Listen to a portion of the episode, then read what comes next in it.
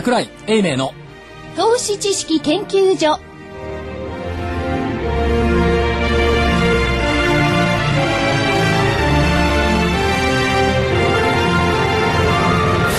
皆さんこんにちは。こんにちは。桜井英明の投資知識研究所の時間です。今週もスタジオには桜井英明所長正木昭夫隊長こんにちは。福井主任研究員こんにちは。そして新人研究員の加藤真理子でお送りしますさあ今日の日経平均大引け40円59銭高の1万飛び127円飛び8銭40円59銭高の1万飛び127円飛び8銭で大引けとなりました。え出来高が概算で19億8491万株、え売買代金が概算で1兆2958億円でした。はい。まあ概算だから20億株は乗るんでしょうね、多分ね。でしょうね。まあでもちょっと減りましたよね、はい。そうですというところと今日ザラバは、ま、前日にマイナスになる局面もはい。確かあったと思いますんで、ニッチもサッチもいかない感じになってきましたね、上にも重く下にも重く。そうですね。それがちょっと問題ですよね。ねえ、だからどっち行っていいかわかんない。どっち行って、まあ、上には行くんでしょうけれどもね。じゃあ、この、こっから先、なんか新しい材料でもない限りは、ちょっと上にも行けないんでしょうね。それともう一つはそのささやかな目標達成感っていうね志の低いね、はい。はい。1万円。1万円ってい。うねはい。なんかささやかな目標達成感があってまあやれやれと。まあもう下がらないだろうっていうことと、まあ上がるにはちょっと時間かかるだろうっていうこの心理が対立してるから上にも下下にも行きにくいっていうところと年内受け渡しがあと実質営業日数で3日間。そうですね。というところでまあえー期末の、まあ、これだとこの分でいくとお化粧もそんなに必要ないでしょうし、まあ、売り方は困っているにしても、まあ、今日の日経なんかもねカロリーが増えてる銘柄が多いっていうような記事も出てきてましたけどもそうですね。うん。まあ、かといって彼らもすぐこっからまたすぐ買い戻しっていうパターンでもないでしょうし、ちょっと睨み合っている、というような感じでしょうか、ね。急ぎで買い戻ししなきゃいけないのはもう済んでるでしょうしね。ここまでとね。と貸し株の戻しももう20日過ぎてるから終わってるでしょそうなんですよね。うんだからその意味ではちょっと端境期というところですね。まあ1万円のところをキープしてくれてれば、ここ居心地は悪くないんじゃないですか？ほらほらほらまた志の低い。じゃあ、じゃあ、じゃあ、1万円のとこ今はですよ。今はね今は。まあ、これからまた。素直で言ってますけど、今は志が低いと怒ってますけど。いや、だからその、年度末とかそういろいろね、要因もあるでしょうけど、アメリカの株も同じようなね、ニューヨークも状況ですよね。1万3000円のところで。うん。いやだからそのニューヨークダウもそうだし、えー日経期もそうだしトピックスで見たらね全然なのよねまだ、はい。そうですね。トピックスが800、162.07ポイントですね、今日は。あそれでもプラスなんだプラスプラスです3.29。ちょっとこの間870ぐらいのねあったんですけどもそもそもトピックスって4桁だったんじゃないのっていうああ、そんな、そうでしたね。ああ、そうです日ね。経平均がなんかしみじみ5桁っていうよりもトピックスって4桁だったんじゃないのっていうことと、えー東大震東日本大震災の時のその後の高値って879なんですけどもね、昨年の7月8日。7月のね、はい。だけど、東日本大震災の直前ですから、昨年2011年の3月の頭っていうのは900ポイント台ですもんね。全然クリアしてきていないというところですよね。こいつが上がってこないから、まあ、でもそうは言ったって大して上がってないよねっていう印象にね、多分なるんでしょう。といったところがあります。から今朝出てきた2月の貿易収支、はい。329億円の黒字。昨日までね、しはい心配してましたねいや、。心配してない。み、み、あ、心配してないですみんなが みんなね、いや、1200億ぐらいの赤字じゃないの？って言っていて、言っていたんですこれ心配じゃなくて、1200億の赤字だったらまた為替が円安に向くんじゃないの？って期待してたの。ところが、どうでしょう？先月は1兆4768億円の赤字だった。過去最大。で、まあ、あのぐらいはいかないまでも1200億の赤字だろう。たら、黒字だって。これがね、判断を今日はね、迷わせてくれたんです。余計惑わして、為替も動かない。うん、そうです。え瞬間的にね、83円台の後半から83円台の前半までね、ふっと50銭ぐらい動いたんですけども、これが気迷い症状8時50分から、っていうところがあったのと、ただ、正木さん大先輩だからおお伺いしますけど、貿易赤字が拡大するの国、拡大する国の株が買われるわけないですよね。変われないですよね。普通に考えたら、はい。はい。これはどなたもご異論はないと思うんですよ。でも、最近の企業はね、ええ。国とは違う動きをしてますんでね、わかんないってことですよね。いや、それはそうですけど、ん。根本論としてね、貿易赤字が増える国の株が買われるわけはない。だからギリシャにしたって、まあ、これ貿易赤字じゃなくて、まあ、経常収支のところ見たって、みんなこれ赤字になってるからどうするのって話、で痛めつけられたわけですから、これは当然ながら黒字じゃなきゃいけないっていうところです。よね。はい。でかつその大昔の相場師、大昔の相場師。どの辺のところの、どの辺の大昔でしょうか。正木さんが入社した頃に、はい。あーえー一世を風靡していたような、黒マネ40とかその時代でしょうかね。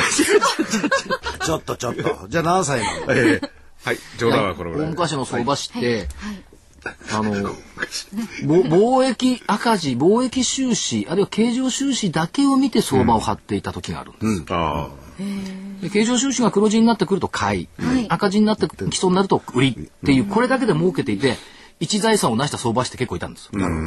で、当時は大昔ね、はいこれ、こういうことだけをやっている人が相場師と言われ、なるほど。あの人の相場感はすごいって言われたんですけど、やってることは経常収支に似てた。なるほど。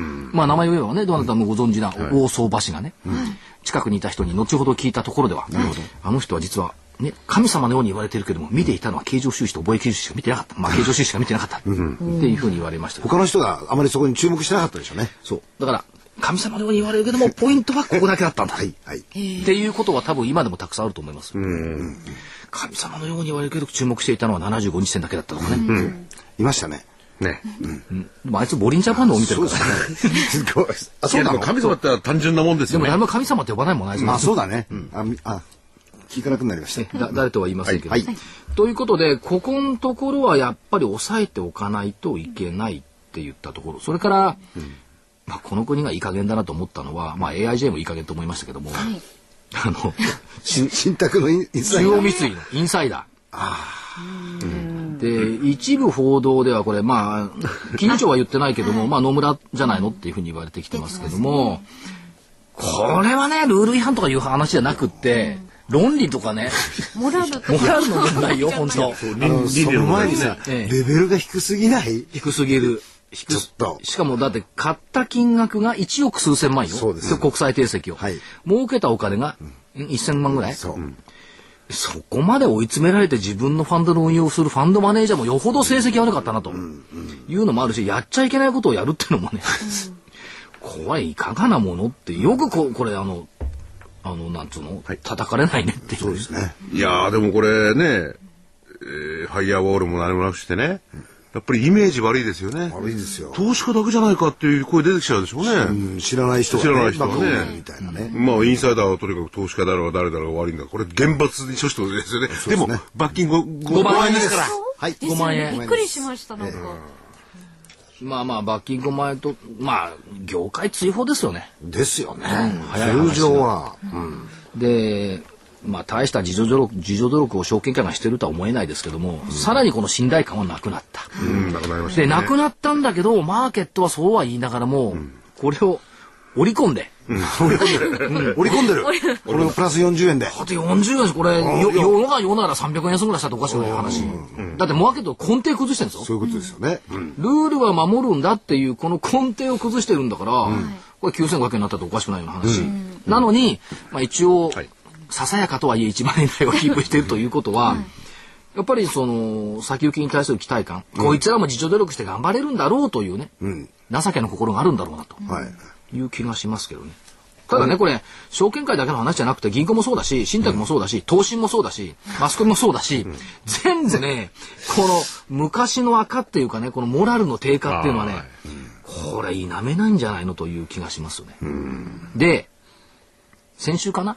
ある官僚の大蔵省の審議会やって、えっ、と、環境庁の事務次官やった。で、最後、ある証券会社の会長さんやった方がおられるんですけど、正木さん多分名前言うと知ってると思いますけど、知ってる？うんいやいやいや知らない？まだ。で、その方のとこ行ったのよ。83歳よ。おおだから南原さん元気って言ったってまだ70代ですもんね。83歳ですから。旧制一高東大ってやつ。ー。ああすごい、まあ超エリートですね。昭和24年大蔵省入省。なおお。で、まあ、証券会で有名な人ですよ。で、お話聞いてたらね、官僚をやってきて僕たちは力を振るったけども、大蔵省でね、ポイントはね、戦後に米軍がやったパージ、はい。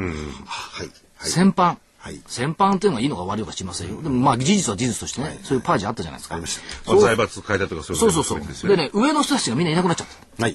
次官とかね、局長とかね、会長、社長とか全部いなくなっちゃった。で、会社にも寄りついちゃいけない。いところ払い。そしたら、いや、江戸時代のところ払いですよ。はいはいそしたら20代、30代、40代しかいないわけですよ。で、我々が、いきなり経験もないけどトップになっちゃった。でもうん。で、邪魔する人いない。はいそれが日本の高度成長の源になったんじゃないかおお。って言ってたんですよ。なるほど。でもあなた今83歳ですよねとは言わなかったんだけど、いなくなるとは言わなかった。言わない言わない言わないあー言ってないんですけど、はいはい。確かにそういった格好で過去を一回決別するうんっ。ていうのが、やっぱり必要なんじゃないですか。確かにね、人心一新されてるような気はするんですけども、でも、なんか企業のトップ見てて変わってるような変わってないような印象を受けるじゃないですか。社長が退いて副会長になったとしても会長残ってるとかね、結構多いですね。多い。これがね、やっぱ邪魔してんじゃないの、決してそのパージやるとは言わないですけども、ある意味での、その何、権限以上？を少ししていかない。だから、ね、あのー福井さんなんかもね、この、プロデューサー、ディレクターとしての絶大な権限を若手の20代に譲るとか。譲ります。譲り。二つ返事ですか、はい。いやでもねこのところシャープとかいろいろ会社長が変わったりとかね、まあそれ以外にも日本の株式会社と言われてるところは大きいところも含めて変わってるじゃないですか、全然それで会社が変わったっていう風が見えないですよね。見えない。ですね。だから、全然、あのー引退もされてないし、はい。安全たるパワーをね、はい。やっぱり持ってんじゃないでしジェょうか。タさんもね持ってるのかあもしれない昔なんかだとねいたところだと、あの各部門別にねあの人事権、それからそういうものの裁量権持ってるんですよ、だから社長がどうのこうのとか人事部がどうのこうのってあんまり関係ないんですよ、部門で何人採用する、からあるいは逆にリストラする時は何人しろっていうのは自分たちで決めるんで、そういう部分がやっぱりまだピラミッド型なんでしょうね。だ。から上がなくならない限りって今さっきの83歳の方、上がスポーンとなくなっちゃったら、ぐぐぐぐっと天井に行っちゃったっていうそういうものの一つの形でも、その、第二次世界大戦っていうのは、大東亜戦争の？第二次大戦です。第二次大戦と、それから明治維新はいも、やっぱり実行してきたのってこれ20代、30代。まあ、おお年取ってたとして40代でしょ？そういう、だからヤングパワーっていうかね、まあ若い、明治維新はそうですよね、対戦争はちょっとじゃないですけどね。若いパワーっていうのはね、これがまたほら、就職が悪いとかなんとか言ってこういじめられてるじゃないですか。でここにやっぱりパワーつけてあげないと。で、その源は、やっぱ彼らって人の子だから、20代、私だって20代の時に70とか80だったらどうするんだろうと思ったことありますけど、年金なんか信用できないよ、っていうところになってくると、はい。これやっぱり不安感残りますよね、そこをだから助けてあげる。これだけど年金ダメとかなんか言ってるけど、はい。あのー運用さえ、まあ、運用をとにかく問うべきだってずっと言ってるじゃないですか。はい。ようやく日の目を見てきましたよね、運用を問うべきだっていうこの意見は。かつその税金にしたって、企業が利益上げられるんであれば、法人税なんてあっという間に5倍ぐらい増えるわけですよ。そこのところの視点っていうのはやっぱこれから必要税収という面でですね。税収、だから景気刺激をすることによる税収拡大の方が、たかだかね法人税で10兆円もないのよ、で全部の税収で50兆もないんだから、そうなんですよねということは企業が利益を上げて儲けられるようになれば消費税上げる必要はないし、その土壌さえ作ってくれればね、やっぱり民間は自助努力しますよねっていう発想がなんであの民主党にはないのかなっていうね、疑問は感じるんですがいかがなもんでしょうか？ねでそれを成功したのが世界的にはレーガノミクスですもんね。そうですよね。うん。減税をしてってね、それで景気を活性化する。それをね、なん。かいろいろ条件つけたり、片や2%何パーセント、わけわかん。ないですよね、もうね。でその話は戻ってね、はいそのたまたま中央三井アセットが出てきたんですけど、はいでなおかつ年金の話があってね、はい。AIJ なんてのが出てくると、年金もダメって感じになっちゃいますもんね。どうなってたって感じですね、これ。いやだからね、そのはい。AIJ の問題で浮き彫りにようやく出てきたのはね、要するに年金って運用ダメじゃんよっていう、この話、はい。今までみんな信頼してるわけですよ。はい。ところがね、証券会のやつ意外と年金信頼してなくて、してないでしょ。してないです。あんなもんはダメだよって昔から言ってるもうもらってる方だから。だってこの間皆さんにもらえないもらえないって言われましたよ私うん、塊の世代もらえ、私のところが分水で。ああの所長のとこはまだ分水ギリでいるギリギリギリギリギリ内側最外側？後。内側でもらえる最後。おおいや、シミュレーションするとよ。このままの運用でいけば。はいでも分かんないってことですようん、ねそれだってわかんない。だから企業年金なんていうかその3階建ての部分ってあるじゃないですか。はい皆さん喜んでもらおうとしている。今回の部分も3階建ての部分ですね。はいあんなもの、私のいた会社の、あんなものね、私がいた会社の企業年金を解散するって言ったから、もう現金でくださいってもう10年前にもらいました。はいはいはい。そう3階建ての部分の2階建てですよね。それはスコンとなくなる恐れだったんだもんね。で、まあ、ようやくだから表に出てきたのは、3階建ての部分というのは大企業はね、はい負担できるから損金を負担して解散したんです。もう10年ぐらい前に。はい。中小企業がたくさん集まった今のあの AIJ に投資してたようなところはみんなの意見まとまらないし借金返せないから解散できない。で、かつ、えっ、と、あれ、ね、予定率が 3.5?4.5? 3.5? これ稼ぎ改正され、改正されてるでしょ？昔5.5だった。5.5だったんですよね。普通なら2%、2%でバカ言ってんじゃないって感じがするんですけどね。国債の10年で1%割れてるんですよ。言われてるんですよね。ようやく1%になってきましたけども、全然ね、逆剤ばっかりなんです。そうですよね。いや、だからそれもためにも何のためにもやっぱり経株はガンガン上がってほしいですよね。そうです。その通りなんです。そうなんとかしてください。ガンガン言ってくんだからもう。だからよくね、いや、俺は株買ってないし、持ってないし、株なんて関係ないんだよっておっしゃる方がいるんですが、あなたのかけている年金の1割5分ぐらいは株なんですよと。日本株。外国株合わせると3割ぐらいは株なんですよ。っていうのがね。だから、その意味ではだからやっぱ上がってこなきゃいけない。ですねっ。ていう。だからある意味では、株高が全てを解決するっていうことも言ってるんですけど、まあ、全て解決するかどうかは別にして、株高が多くのことを解決する。はい。で株高によってまあ消費の拡大なんかが出てくるんであれば、企業の税収うん利益も上がってきて税収も増えてくるっていうところで、もうそしたら左打ちはですよね、政府財務省も。ですね。勝手に税金がバクバク。そうです、みんな喜んで払う、喜んで払うかな、そうだって貸し所得が増えるからね。そうそう、まあ、喜びはしないけど、喜ばはしないけど。うん。でも、不安は少なくなりますよ。小さくなる。税金ってね払う時嫌な気持ちですよ本当に。嫌な気持ちですね。なんか。絞り取られるような感じが私。ご経験ございますか？それはだって別にあれですよ。あの、権利でもある義務でもあるんですから、あの義務ですから。そういう言葉遣いは良くないな。はい。でもなんじゃあ、かこう。払う喜びですね。福井さんは。私、あの、現、あの、もっと捉えてます。んで、あんまりわかんないです。自分であるわけじゃないんで。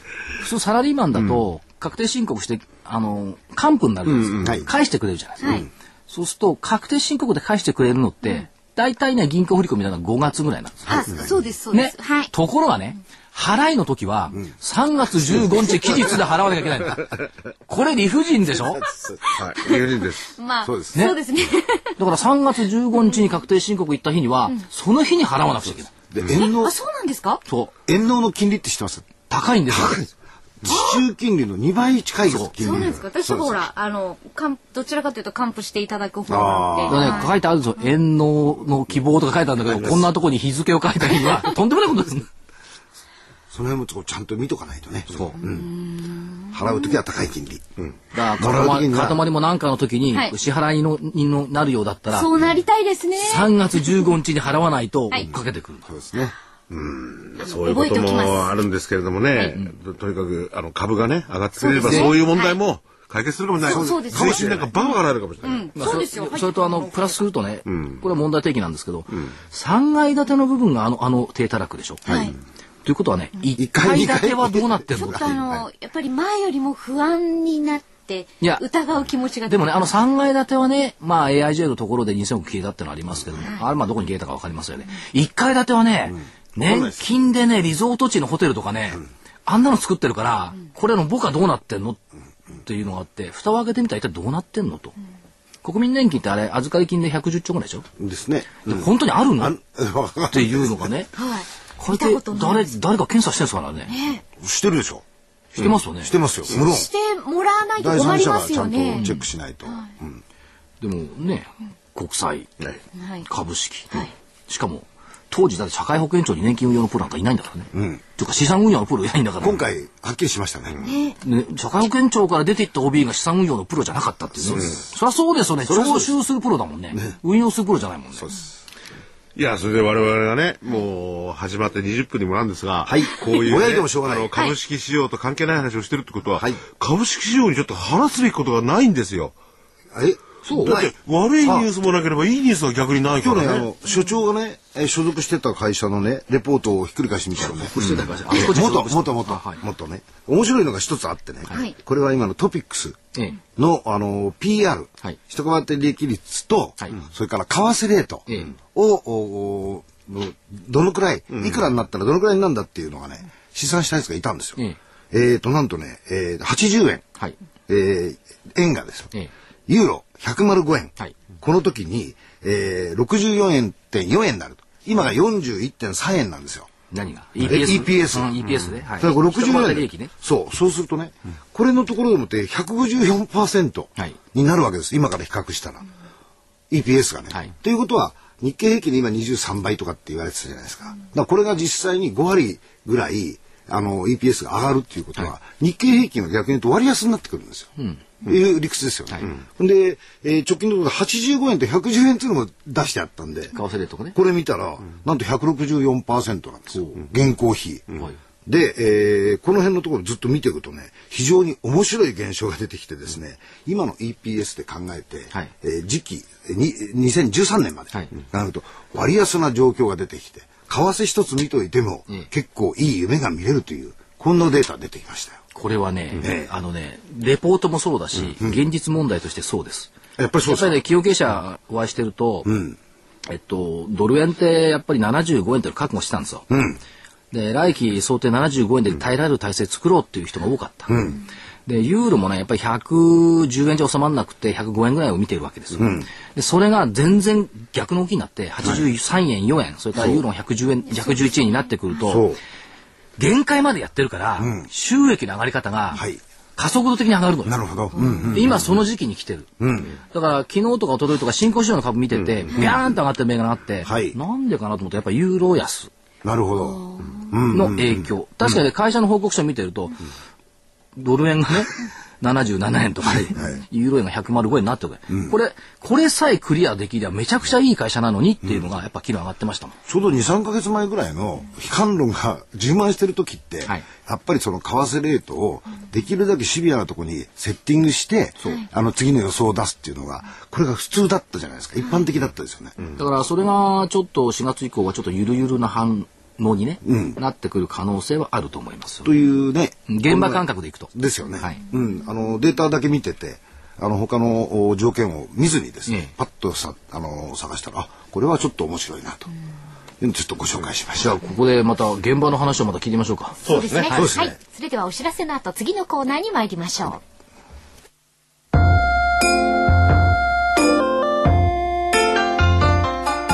花粉の季節を迎えました。花粉症の方にとっては憂鬱な季節ですよね。この憂鬱な季節を乗り切るための花粉対策商品、ポレノンをご紹介しましょう。ポレノンは30年間も花粉症で苦しんできた愛知県の常滑いきいきクリニックの小出正文先生がご自分のために開発した花粉対策商品です。ポレノンはマスクや顔に吹きつけるだけ。天然由来のペクチンと DNA が花粉が体内に取り込まれる前に吸着し包み込んでしまいます。花粉症の薬に含まれる眠くなる成分が入っていませんので、運転する方も安心してお使いいただけます。学生さんや妊娠中の方にもおすすめです。1本 30ml 入り、参考価格3000円のところ、ラジオ日経では特別にメーカーのご協力をいただき、ポレノン3本セットに、ウイルス、風邪、花粉対策に適した立体構造の高機能マスク12枚入り1365円相当をお付けして、なんと8940円、8940円でお届けします。送料700円をいただきます。ご注文は電話03 03-3583-8300ラジオ日経事業部までどうぞ。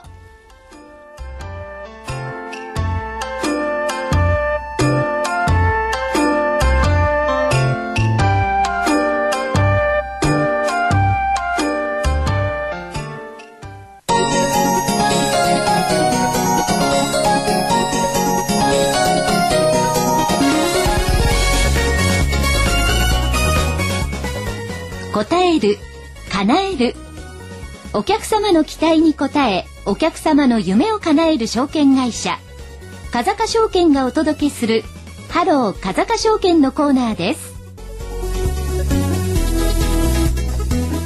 今日は静岡県にあります風賀証券焼津支店の支店長久保田聡さんにお電話でお話を伺います久保田さんはい、こんにちは。こんにちはよろしくお願いいたします、はいよろしくお願いいたします。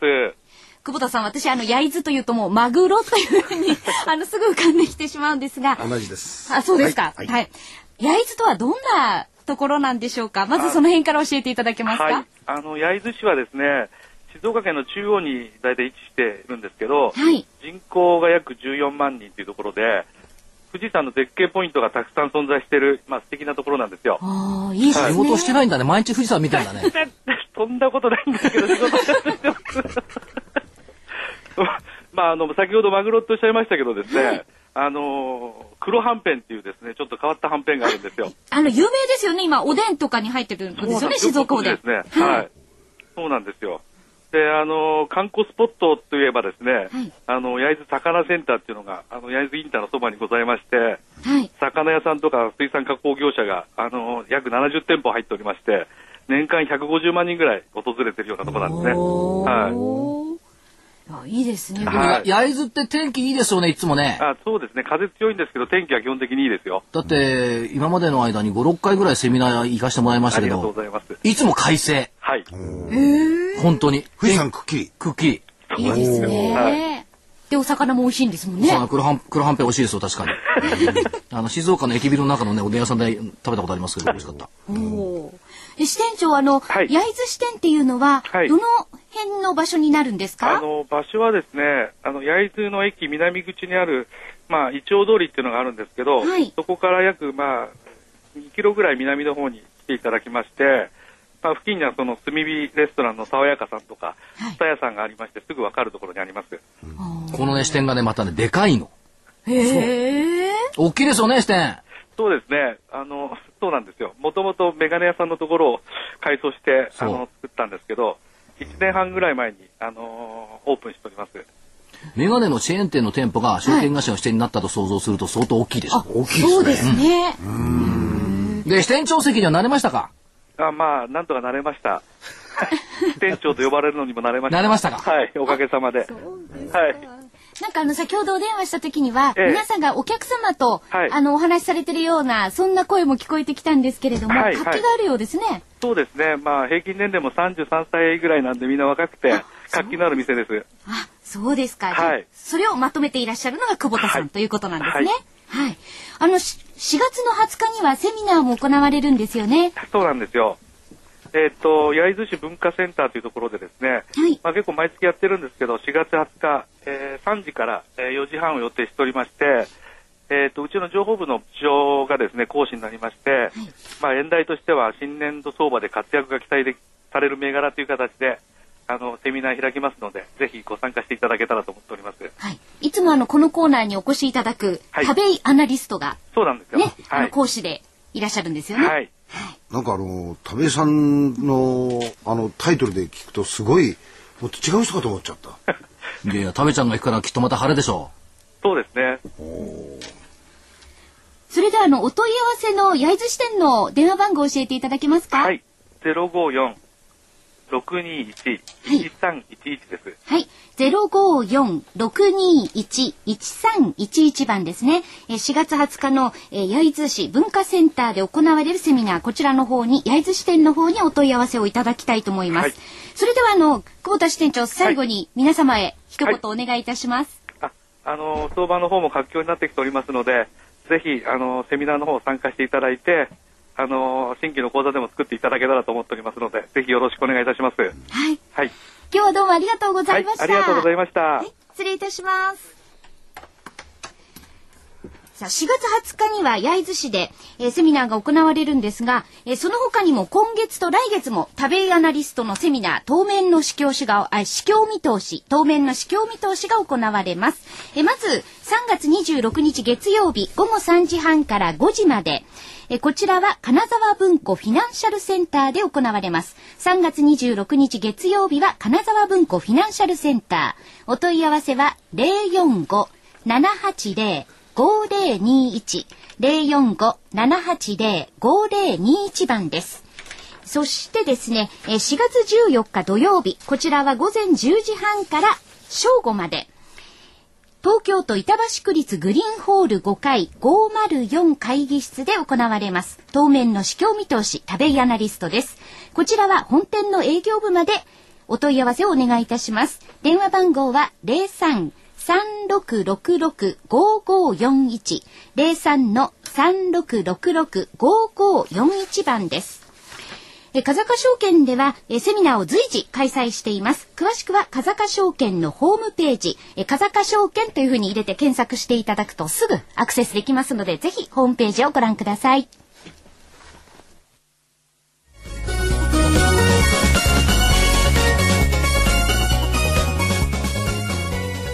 ハロー風賀証券。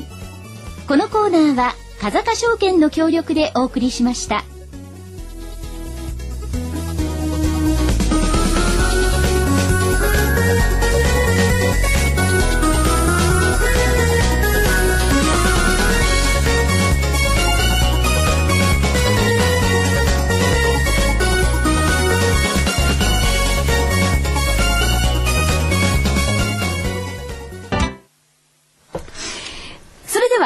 は桜井所長、スケジュールからよろしいでしょうか？はい。えーっと、スケジュールですよね、来週の。はい。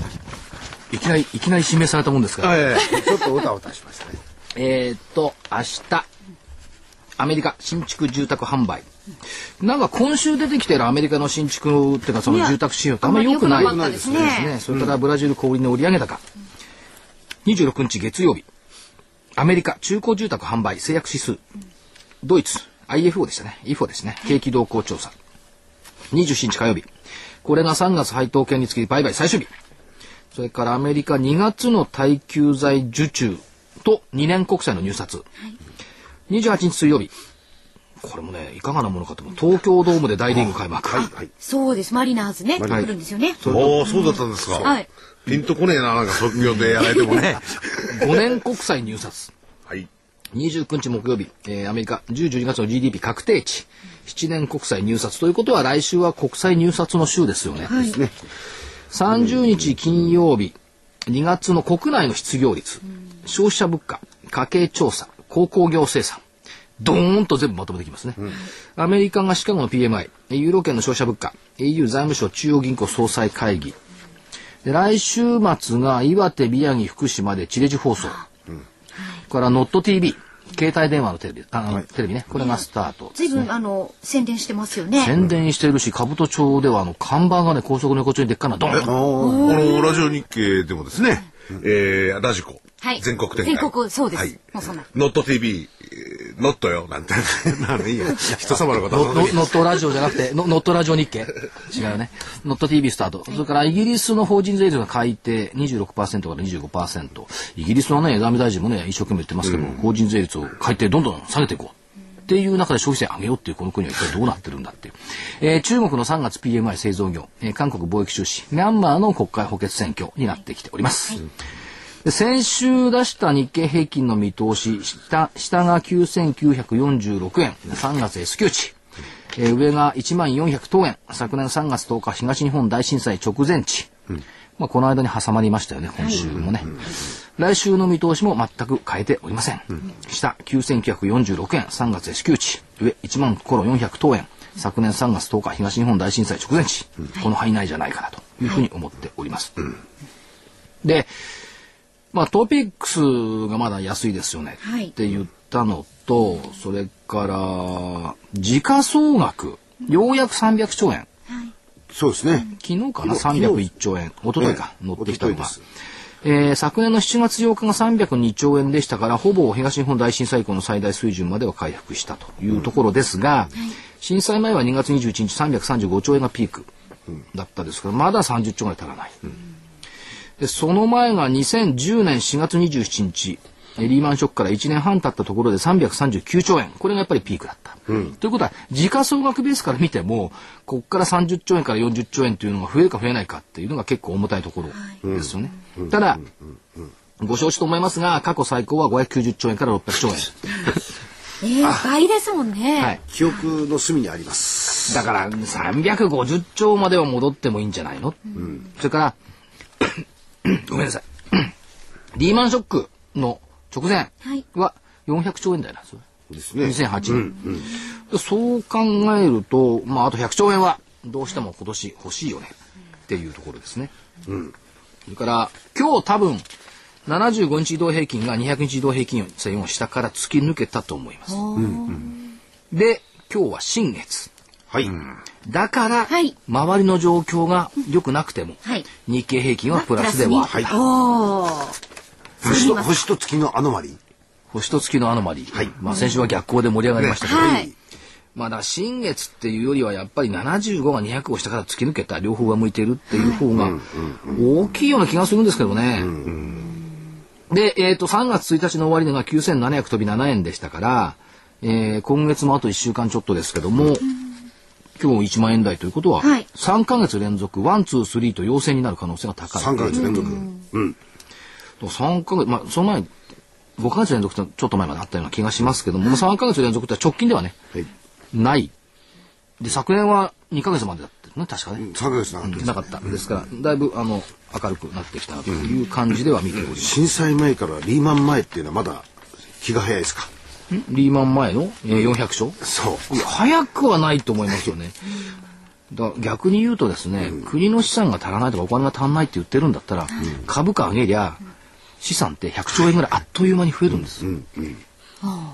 国の税収40兆円しかないのに、はい。株価の時価総額ってあっという間に100兆円ぐらい増えることができるっていうことを考えれば、ぱり株価対策という意味の PK をやれとは言いませんけども、もっとマーケット重視の政治っていうのがね、必要になってくるんじゃないでしょうか。で、そのためにはね、やっぱり自助努力も必要で、この間、ま、正木さんとね、歩いていて、ふと感じたんですけどね、日本橋の高島行ったんですよ。はいはい、来ましたね。用事があって。はい、用事がありました。そしたらね、あ、びっくりしましたよね。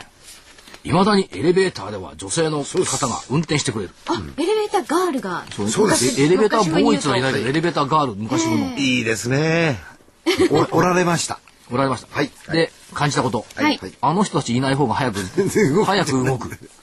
でもまあいることによってねそのサービスというか付加価値つくっていうのもあるんじゃないんですか？すいません。今時、誰でもどこでも エレベーターぐらい一人で乗れますよね。まあ確かに行き先からポンと押すだけですよね。いやでもお年寄りだけゆっくり歩いてこないとそれはじっくり待っているためにやっぱりああいう方も必要だし、はい雇用機会。あ、雇用機会。でも一台に一人じゃないんですよ。一台に一人二つに一つぐらいで。いやだから表に立三つあったら三人いればいいじゃないですあか、。そうですね。稼いでんだから。はい。高島屋は。なるほど。そうですねよかったですもんねあれ売りで、上高あんまり上がってないんですよ。いや、伸びてないんです。賛否両論いろいろあると思いますけど、はい本当に必要なのっていうね。疑問が単純なね。あね、日本の、まあ製、製造業の生産性ってものすごいいいって言われてるんですけど、非製造業の生産性っていうことを考えると、これがきめ細かや、きめ細かな心遣いと映るのか、余計なことやってんじゃないのって映るのか、とても微妙。その辺やっぱりあのき消費者の側のね気持ちの部分もあると思うのでそれがあるからそこを使いたいという方もいらっしゃるでしょうしねそんなことないと思うな。高島屋に欲しいものがなかったら絶対行かないもん。ですね。この間欲しいものがあったんですよ、ね。たまたまあったから行ったけど。はい欲しいものがあったんです。で、たまたま行ったんですよ。はいそっから先はまだあるの。まあまだ。ね。で、この、このぐるぐる回す、あの、女性の乗ってるエレベーターに人が乗った。はい。またこれがとろい。そうですね。なかなかつかない。それはそれとして。ついた。はい。で、行ったところに行って、まあ、あの、実はね、あのー東証 IR フェスタのえ襦袢が欲しかったらなかったんです。で、はい。そこら辺にいた若い店員さんに、男性のね、いかにも賢そうな店員さんそうでしたね。すいません、襦袢は売ってませんか？って聞いたら、ございます。はい。で、案内してくれるのね。あちらですって言うんじゃない、連れてってくれる。親切じゃないですこれもかコートよ。50メーターも100メーターも歩いて行って。そう。普通、あそこですって言ってもらえれば別にいいじゃないって思うんですけど、ちゃんと連れてってくれる。はい。で、親切。挙句の果てにこのお客様は襦袢をお探しなんですが、あだってでそこの何回もしなくていいからいい持ち場の方に言ってくれて、はいで持ち場の方は詰めなかったね。そうですそこにあるからって言って出してくれたのが、明日必要なのよ、襦袢がね。はいえ、これです。3本。あ押したてだとだからほら、所長はね、はい見るからにお金持ってそうに見えるわけですよ。あとほらあの着物で常日頃から身につけるような雰囲気だったんですよ、だからこれはおあつらいに来られたのかなと。そうですよこう見たわけですね。そうですあれが驚きましたね。だからこれもいいサービスなのか悪いサービスなのかよくわからない。っていうですね。どれがサービスの本質なのかがね、よくわからなくなってきて、確かに日本のこのきめ細かな 心遣いって確かに言われるんですけど、過剰じゃないのという気もね、どうもす？るそうだったら高コスト体質をもっと低コストにした方がいいんじゃないの？そしたら営業利益を16%増よりもっといくんじゃないの？っていうね、高島屋ね、そういう気がしてはいました。よ。まあ、あの、高島屋に買い物行かれる方はそういうサービスを望んでて、そうですね。株主さえとかすりゃ、配当多くくれ、無駄なものは使うなってことになるんでしょうね。そのやっぱ立ち位置が違うんだ。あとね、はいえっ、と、島村の野中社長が今週かな、日経に出てたんですけど、意外と消費は底堅い。月曜の日経かな言ってたのが。で、今年の1月の既存店売上高が前年実績4%上回った。で、消費は強い。っていうことと、ここから塊覚えた方がいい。はい。淡いピンクやグリーンの商品がよく売れている。だって今年はシャーベットカラーですもん。知らないよ、シャーベットが何それ。あの、だからパ、春になるとパステル、あの、ピンクとか、そういえう春っぽい色になるじゃないですか。はいそれにシャーベットカラーってもう少し、なんて言うんだろう、白っぽいというか、柔らかい感じのそういう色味なんですよ。が流行りです。淡いピンクとかグリーンの商品が売れると、景気についてはどうでしょうか？それはいいんじゃないですか。だって、景気悪いと暗い色が流行るって言いません？あ、こう、こういうのはやっぱ女性の方が強いね。景気拡大スカー。トの長さと景かね。気拡大ええ期に見られる。スカート短い方が景気いいんでしたっけ？悪いんじゃないですか。これね、でもね、こういう、よく言うじゃないですか。何色がカニ色があってね。俺、例えまあば作ったから買うんであってね、最初から消費者が色欲しいものって置いてないケースもありますよね。それしかないから。でもねまあ、それでも表すんですかね、なんか。を作っていこうとする人たちって、こういう部分で仕掛けがあるらしいですよ。今年はこういう系統のものがあってんで、ずーっと全体的なものをこう消費を拡大する方向に持っていく。でもね、島村は違うんだって。売り場の見栄えを良くするために、目立つ色彩の衣料品を陳列してる。あーそれが戦略なんでしょうね。でも、すごくあの、中央にお店を出し始めましたよね。そう。で今までね、都心部とかあんまなかったですよね。えいやだから島村ってどちらかと安いですよね。そうですねいうところに集まるんじゃないですかね。だからそういうところの消費はだって衣食住というようにねなくちゃならないもんだから買いには行きますよね。あのユニクロ銀座店に来られた、あの方の、コメントの中でやっぱりカラーのこと言ってました。色彩がものすごくたくさん品揃えも多い。多くなりました。うん。と思います。ね。私もここ何年か見ていて。だから、けまあはい。景気は拡大しているというふうに見ていいのか、あるいは、はい。マネー雑誌がね、ひどすぎますね。み ひどいね。見出し。あ。例えば日経マネー。はい。元気な日本株。ダイヤモンド財。ブレイク寸前の最強日本株。ネットマネー。はい今こそ株。ここまで揃ったらね、古天井ですよ、やっぱり。で、あの、おっしゃってましたよね、所長前からね。でね、あの、向こう行ってるのがね、徳間書店。これ昨日の日経ひら出てました。はい広い開いてもらうとね、みんな出てますけど、徳間書店、世界同時緊急発売、ソロスの警告、ユーロが世界経済を破壊する。はいはいこういうこう、破壊するとかね、こう懐かしいですね、こういう響きがね。懐かしいですね。でもちょっと前まではそう。いう論調でしたよね。数ヶ月前で。でもね、例えばね、ドイツの金利っていうかね、国債なんかちょっと売られてますからね、その辺がどうなっちゃうのか。まだわかんないですよ、これ。僕はそろそろにかけたりなんかして。でも、い徳間は異質ですね。うん、皆さんそういこれ一緒だった。だからみ、みんなが今こそ株とか言ってるのに、ねソロスの警告。ああ、でもその前に私どもの方からちょっと警告じゃないですか。あお知らせですね。警告じゃなくてお知らせね。お知らせです。え桜井英明の投資知識研究所の DVD3 月号、来週発売になります。3月29日木曜日発売です。今回は、売りです、テーマは。え 相場に勝つのは売り上手。徳間書店バージョンだ。はい、売りには戦略がある。プロに学ぶ、相場に勝つ、売りの絶対法則。プロ、儲ける投資家は売りに全てをかける。桜井英明が明らかにする売り上手になる絶対ポイント。え内容は約1時間で価格は8400円です。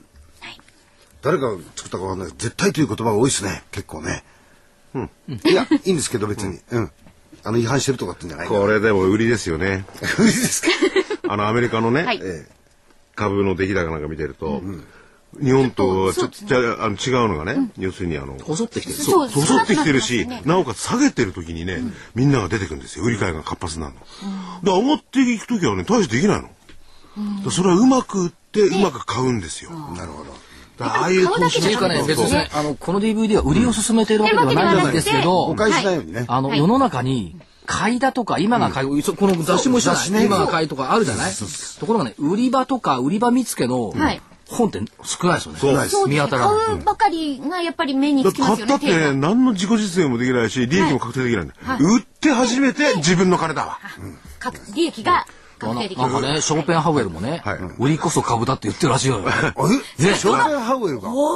ええ？すごいですね。なんかあの、確信カン高いですよね。ショーペンハウエル。いや、だってこの DVD は先月はデカルトだったし、あ先そうだ。々月はカント。だった。カント。ですデカルト、カント、ショーペンハウエルえ。えデカンショで言ってるんだから。来ましたね。でそういうあれね、はい。要するに売りをうまくしない限りは利益の確定はできずに、なおかつ儲けることもできないと。そうですね。やっぱ投資は売りと買いと両方なくちゃね、ダメですからね。はい。なるほどということで、え画期的な、まあ、その売りのポイントといいますか。はい。画期的なね。画期的です画期的なああ、よ。そうですか。はいなんか塊が語るらしいですよ、画期的に。お？語りませんよ。今回はやめてくださいそういうこと言うと売れなくなるんだからあ、そんな。所長が語るで所長がはい。桜井英明所長が責任を持って、はい。あの、皆様方に。語りますはい、語ります。よかったねプロに学ぶ相場に勝つ、売りの絶対法則。相場に勝つのは売り上手、売りには戦略があると。